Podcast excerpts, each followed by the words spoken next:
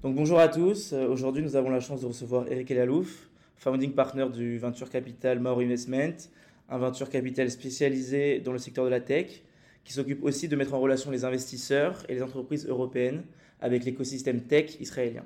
Bonjour Eric, merci de me recevoir euh, dans vos bureaux à Tel Aviv. Bonjour Gaël. Cette interview va se dérouler en deux parties. Donc j'aimerais d'abord que vous abordiez votre parcours, ce parcours qui vous a amené aujourd'hui à fonder en 2017 le VC Maor Investment. Dans cette partie, euh, j'aimerais que vous abordiez aussi les spécificités de votre venture capital par rapport à d'autres VC, par exemple.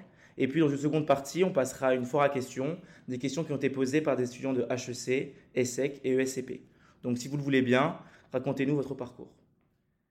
D'abord, merci Gaël de me donner cette opportunité. Euh, je vais commencer par mon parcours. Ça fait 25 euh, ans que je suis entré dans la vie active.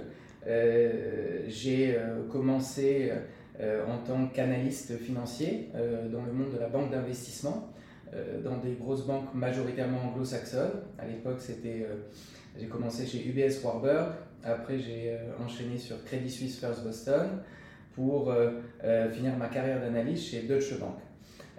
donc j'étais analyste sur sur des sociétés, sur des actions représentatives de sociétés cotées, et j'ai touché un petit peu à tous les secteurs, avec un petit peu de temps passé sur euh, la technologie et à l'époque les télécommunications et les médias. On parle de cela entre 1998 et 2008. C'était la première partie de ma carrière.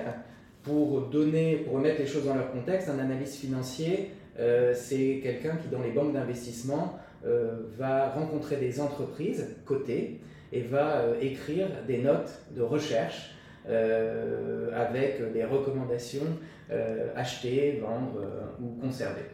Euh, je pense qu'on élaborera un petit peu davantage sur ce type de métier durant le reste de ce podcast. Mais voilà, la première partie de ma carrière, c'était donc être analyste financier avec une démarche plutôt de conseil.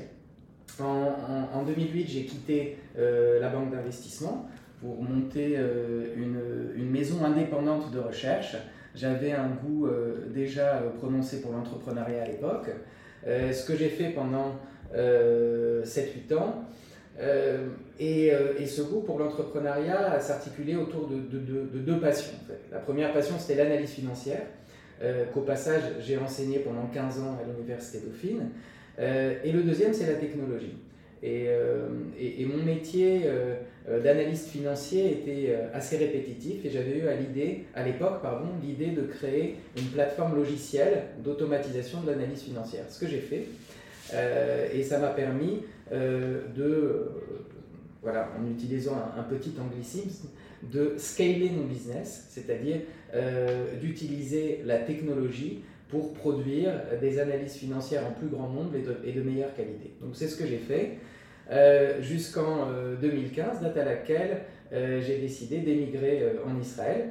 Cela pour des raisons plutôt personnelles. Et, du coup, je suis arrivé en, en, 2015 en Israël en passant voilà, d'une position d'entrepreneur établi en France, prof à l'université, à étudiant en, en, plein apprentissage de la langue de l'hébreu. Voilà. Et euh, donc j'ai passé un petit peu de temps à observer le marché euh, domestique. J'avais gardé mon entreprise que, que, je pouvais piloter depuis, euh, depuis Israël. Et, et quand, on est, quand on a un goût prononcé pour la finance, qu'on a été un opérateur voilà, de, de, marché en Europe, en Israël, on s'aperçoit vite que la, une, des choses à faire quand on aime la finance et la technologie, c'est de passer du côté investissement, euh, ce qui explique euh, la, création de Mahor. Et, je dois faire un clin d'œil à mon associé avec qui nous avons fondé Mahor, qui s'appelle Philippe Guez, qui, était, qui m'avait recruté en 2001 à la Deutsche Bank. Voilà, donc c'est quelqu'un que j'ai rencontré qui lui venait de, de, Rothschild et compagnie, il pilotait Rothschild et compagnie euh, en Israël. Et, euh, et on s'est dit qu'on allait euh, monter un, fonds de venture en Israël pour investir de l'argent européen dans des startups de technologie donc israéliennes. Et, et, ça nous mène à la deuxième partie de votre question, Gaël, qui était quelles sont les spécificités de votre venture capital. Voilà, absolument Mm. par rapport, Par rapport aux autres autres. Parce que euh, si vous connaissez un petit peu Israël, vous pouvez euh, vous apercevoir que euh, Israël n'a pas attendu Mahor, n'a pas attendu Philippe et. Eric euh, pour, pour innover et puis pour créer beaucoup de fonds de venture. Donc des fonds de venture, quand on a décidé de, de lancer Mahor, il y en avait des centaines en Israël. Et, et on a eu cette idée de, de- de lancer un fonds qui se différencierait de la façon suivante. C'est-à-dire que on, avait comme idée euh, d'ouvrir un fonds de venture qui allait donner une exposition à des investisseurs européens qui sont de manière générale un petit peu plus averses au risque que des investisseurs américains ou israéliens, à la technologie israélienne. Euh, et pour ce faire, on s'était dit qu'on allait se positionner sur un segment du venture qu'on appelle le growth stage, c'est-à-dire ces sociétés qui ont déjà une certaine taille. Alors, on ne parle pas de taille de, sociétés cotées de centaines de millions, de milliards de dollars de chiffre d'affaires, mais plutôt des sociétés qui font quelques millions de dollars de chiffre d'affaires, qui ont des dizaines ou des centaines de clients, afin de réduire un petit peu le risque euh, de notre fonds de venture. Donc voilà, on s'est mis en tête de lancer un fonds et de lever 100 millions de dollars, euh, d'investir dans une vingtaine de sociétés de façon équipondérée pour bien répartir le risque et euh, en donnant une exposition sectorielle très diversifiée. Et, euh, et c'est ce qu'on a fait. Donc on a levé nos 100 millions de dollars, on a investi dans 18 sociétés euh, qui couvraient 14 secteurs, c'était notre fonds Mahor 1. Et la spécificité qu'on voulait imposer, euh, qui allait nous donner un accès aux belles startups israéliennes, c'est qu'on voulait offrir aux startups israéliennes une possibilité de bénéficier de nos réseaux, à Philippe et à moi, de nos réseaux d'affaires en France et en Europe. En d'autres termes, on voulait offrir aux startups israéliennes la possibilité de vendre leurs produits à des sociétés françaises que Philippe et moi connaissions. Et, euh, on s'est dit qu'on allait peut-être créer un cercle vertueux euh, dans, la, dans, dans la mesure où, en investissant dans des startups, puis en les aidant à vendre et à se développer euh, en Europe, on allait y créer de la valeur, de la richesse, qui allait évidemment créer de la richesse pour notre fonds, euh, mais qui allait également nous créer une image, une marque, qui est de, euh, que, que, que Mahor est un venture capital qui aide les entreprises israéliennes à se développer en France et en Europe. Pourquoi? Parce que les sociétés israéliennes connaissent parfaitement l'écosystème américain, pas mal l'écosystème asiatique, mais très peu l'écosystème européen parce que l'Europe c'est très compliqué pour eux. L'Europe c'est un peu le continent qui survole quand ils vont aux États-Unis. Mais euh, l'Europe c'est surtout beaucoup de pays, beaucoup de langues, beaucoup de cultures, des cycles de vente totalement différents de ceux auxquels ils sont habitués. Et donc avoir des espèces de décodeurs euh, de, ces soci- de ces marchés européens, c'est pour les euh, startups israéliennes une grande valeur. Et c'est ce qui nous a permis d'avoir accès à de très belles sociétés et ce qui nous a permis de constituer un très joli portefeuille. Donc Mahor 1, totalement investi de 100 millions et on vient de lever notre deuxième fonds, à peu près deux fois plus gros que Mahor, que Mahor 1. Et l'histoire reste à être écrite sur le deuxième fonds. Euh, Merci beaucoup pour ce, ce récapitulatif, euh, très très intéressant et, et bravo pour, euh, pour, cette, euh, pour cette belle euh, aventure qui, qui j'imagine n'est que le début. Euh, Est-ce que ce serait très intéressant de peut-être de nous donner un exemple d'une entreprise euh, que vous avez suivie depuis le début et qui aujourd'hui a sûrement euh, déjà bah, accumulé énormément de capital et qui a, est en croissance permanente? Alors, je vous remercie de poser cette question, Gaël. Et, et, et- on est plutôt béni dans la mesure où on en a beaucoup, des Ah, entreprises qu'on a, qu'on a, dans lesquelles on a investi quand elles étaient relativement petites, mais toujours dans ce stade de growth. Donc, euh, euh, le mandat de Mahor étant d'investir dans des boîtes qui font quelques millions de dollars de chiffre d'affaires et de les monter à quelques dizaines, voire quelques centaines de millions de dollars de chiffre d'affaires.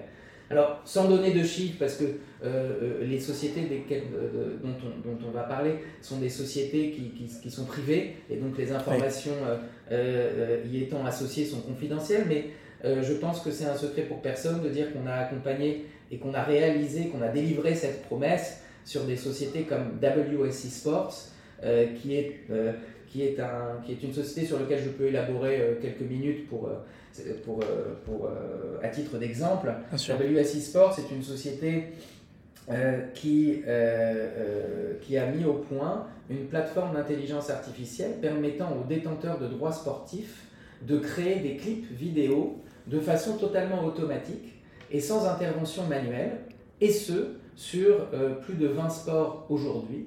En d'autres termes, on n'a plus besoin d'éditeurs pour créer des clips vidéo. Et ça tombe bien parce qu'aujourd'hui, le contenu sportif est plutôt consommé euh, sur les réseaux sociaux ou sur des notifications et plutôt sur des formats courts.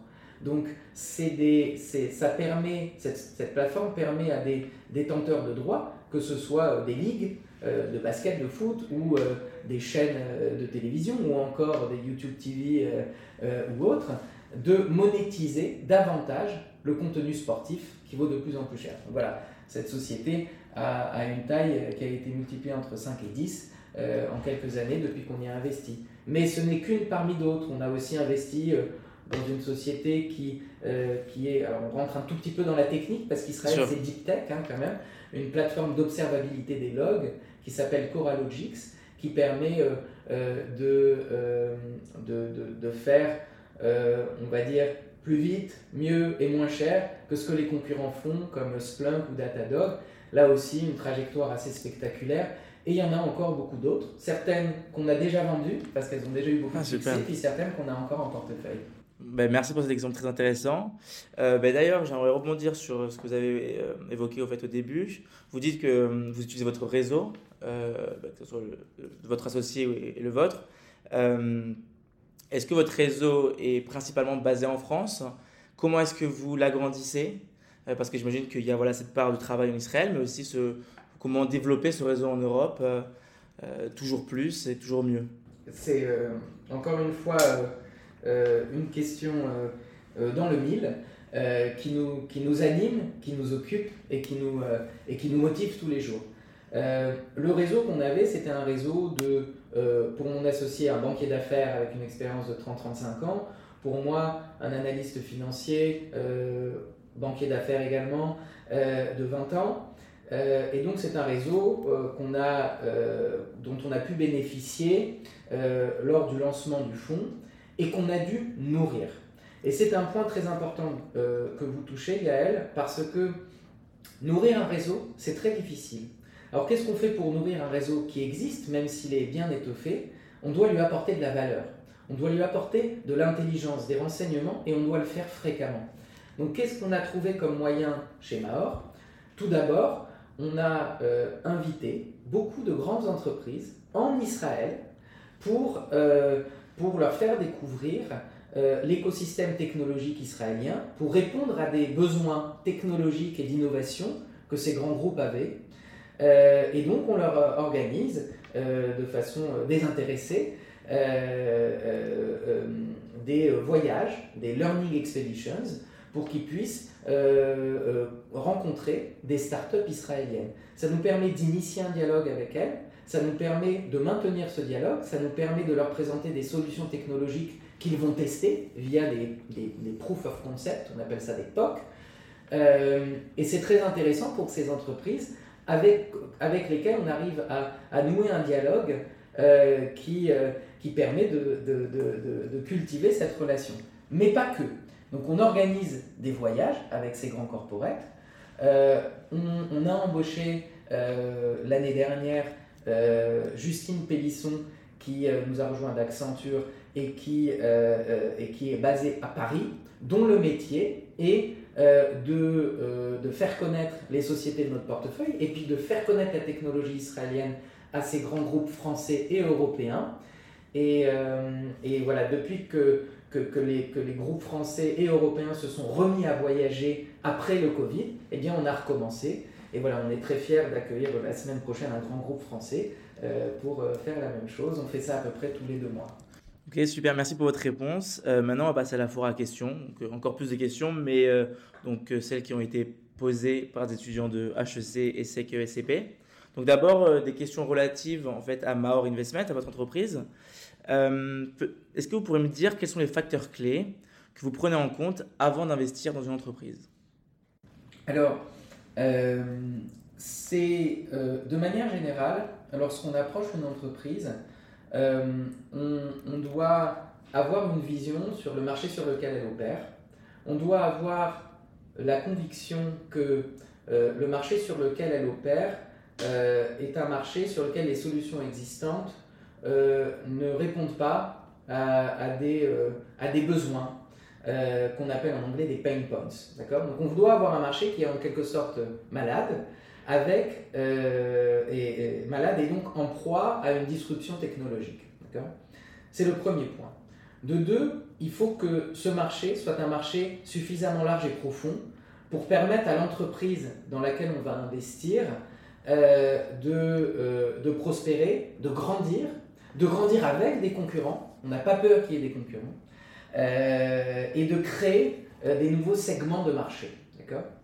Le troisième point, c'est qu'on doit, et c'est le troisième point, mais c'est le plus important en termes de, euh, de, jugement et de décision d'investissement, on doit se forger la conviction que l'équipe de direction qu'on a en face de nous, non seulement est très compétente, est capable de grandir de façon très forte très soutenue et très violente de temps en temps, euh, et de faire preuve d'une agilité remarquable.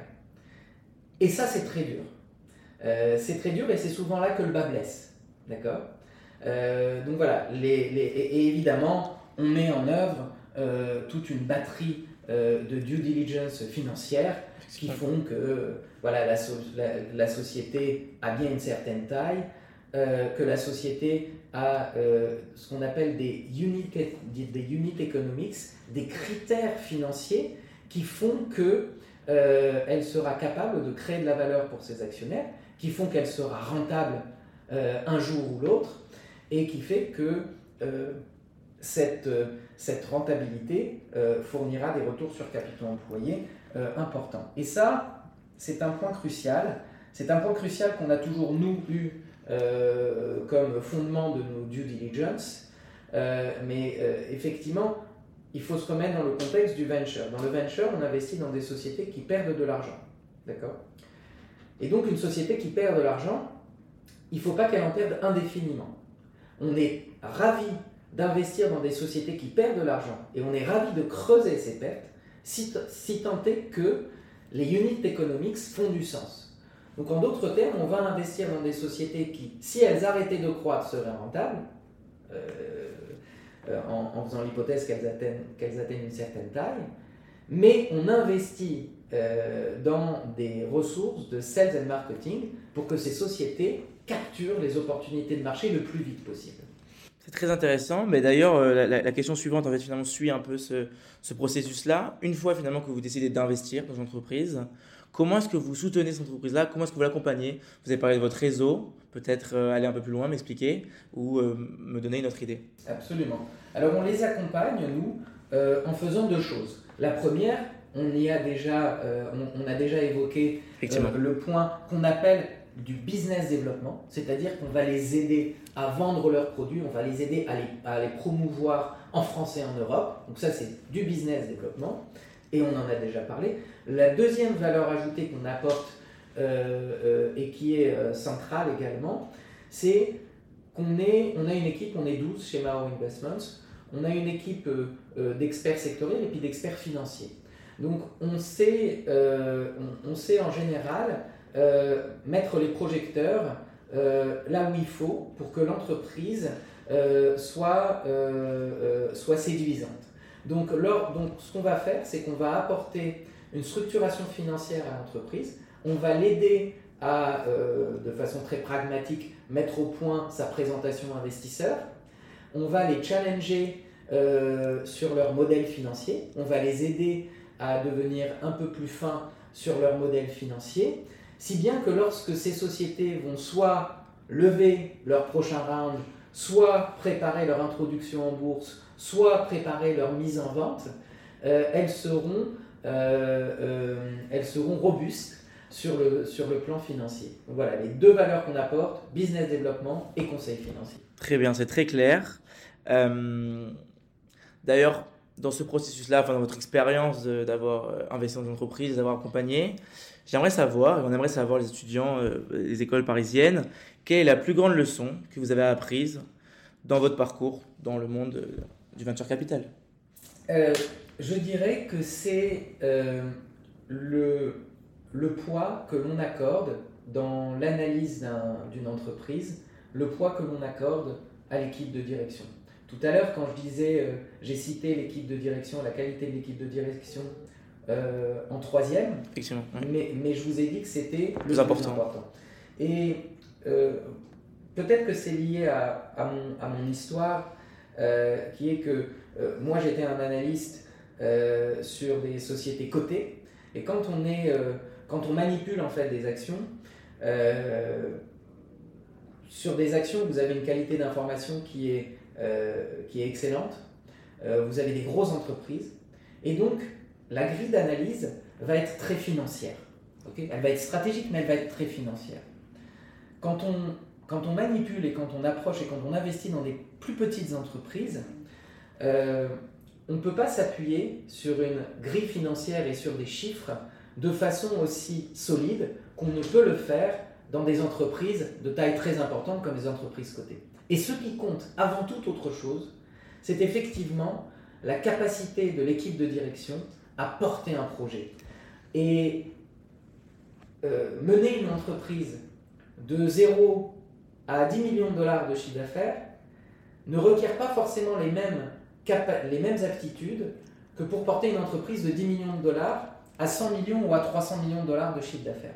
Et nous, en tant qu'investisseurs, il faut qu'on soit capable euh, euh, d'appréhender euh, la capacité de l'équipe de direction à, gérer une croissance qui est extrêmement forte. Et c'est la grande leçon, je dirais, que nous avons apprise, des bonnes comme des moins bonnes expériences. Très bien. D'ailleurs, avec votre, votre passé d'analyste, on aimerait bien savoir finalement comment est-ce que vous analysez l'avenir du venture capital, surtout dans l'environnement aujourd'hui actuel où il y a une hausse et euh, on va avoir on va dire, des taux d'intérêt plus élevés que, précédemment, que dans le passé. Et aussi, on a, entendu, parler d'une remise en question de la valorisation de certaines entreprises, après des, des survalorisations importantes peut-être ces dernières, ces dernières années. Oui, alors euh, c'est une, une question qui est parfaitement fondée. On a un retour de l'inflation. Et euh, bon, là n'est pas euh, l'endroit pour euh, discuter si l'inflation est là pour perdurer ou pas, mais on, assiste quand même à un contexte, après, une très grand, après une très longue période de globalisation qui a mené vers, qui a mené à une, une, période de taux très bas, on a aujourd'hui, pour les raisons qu'on connaît, la guerre, on a on a ce qu'on appelle une tendance vers la déglobalisation. D'accord? À cela, euh, c'est-à-dire que euh, les pays veulent être davantage souverains, veulent être davantage autonomes euh, en ce qui concerne la nourriture, en ce qui concerne la défense. à cela, on va greffer les, enjeux climatiques qui sont très importants. et donc tout ça, ce sont des facteurs quand même de, de maintien d'une inflation relativement soutenue. Face à ça, on a, euh, une, on a des, actifs, euh, des actifs euh, financiers, dont, si on veut prendre une vue un petit peu plus théorique, un actif, une, société se valorise en général par actualisation de ses cash flows futurs. Alors quand on parle de la technologie, on parle bien souvent de sociétés qui vont perdre de l'argent dans, les dans les périodes prochaine, donc dans les années à venir, pour, on l'espère, gagner de l'argent et beaucoup d'argent dans les périodes euh, plus éloignées, plus lointaines. Et forcément, et c'est numérique, quand on actualise avec des taux plus hauts euh, des, des, flux qui sont plus éloignés dans le temps, eh bien, l'actualisation conduit à une baisse des valorisations et c'est ce qu'on voit sur les boîtes de technologie, c'est ce qu'on voit sur les boîtes de, logiciels notamment, côté au Nasdaq. Pour vous donner quelques chiffres, euh, on est euh, passé de multiples de chiffre d'affaires, parce que c'était à peu près les, les, les, les, multiples de valorisation qu'on utilisait dans le logiciel, qui étaient utilisés dans le logiciel. On est passé au pic de 2021 entre allez, 20-25 fois en moyenne sur le marché, à aujourd'hui quelque part entre 5 et 8 fois. Donc un grand, une, grande contraction des multiples. Et, euh, et, et, cela, c'est lié à deux choses. C'est qu'ils étaient tout simplement trop hauts en 2021. Pourquoi? Parce qu'on a eu un engouement pour la tech euh, très important, post-Covid. Euh, et, et aujourd'hui, moi je pense qu'ils sont descendus trop bas. Donc une correction était nécessaire. Une correction de cet ordre-là, à mon sens, euh, est, probablement trop sévère. D'accord? Mais face à ça, que j'ai raison ou tort, j'ai envie de dire que la meilleure protection contre euh, des, multiples qui se sont comprimés et contre une inflation qui est revenue à des niveaux qu'on n'avait pas connus, en tout cas que vous n'avez pas connu, Gaël, moi j'ai connu parce que je suis plus vieux, avant, c'est quand même ce que j'appellerais l'hypercroissance. C'est-à-dire que quand vous avez des multiples, on va dire qu'ils sont divisés par deux, ok? Mais que vous avez des sociétés entre les mains qui croissent de 100% tous les ans, bon ben, si vous avez un multiple qui divise par deux et que votre société double, vous allez juste, perdre un an, entre guillemets, juste perdre un an. C'est pas si dramatique si tant est qu'on a entre les mains une société d'hypercroissance. Et donc, notre travail chez Mahor, c'est de n'investir que dans des sociétés d'hypercroissance parce que c'est notre meilleure, euh, euh, c'est notre meilleure lutte contre cette inflation qui, il est vrai, euh, justifie des multiples plus bas et une contraction des multiples. Très bien, très bien, c'est très clair. Maintenant, on va passer à des questions peut-être un peu plus centrées sur les étudiants. Oui. Donc, il y a une première question. Quel conseil donneriez-vous à un étudiant en école de commerce qui souhaite entrer dans le monde du VC Et plus précisément aussi, euh, quel premier stage s'il n'a pas réussi à trouver un premier stage en VC Alors moi, ce que je, ce que je conseillerais, ça serait... En fait, il y a, deux voies. Euh, il y a une voie assez traditionnelle et puis une voie euh, un peu moins. La voie très traditionnelle, ça serait de trouver un stage en banque d'affaires, d'accord? Donc en fusion-acquisition, euh, typiquement dans une grande banque d'affaires, ou bien en conseil en stratégie. D'accord?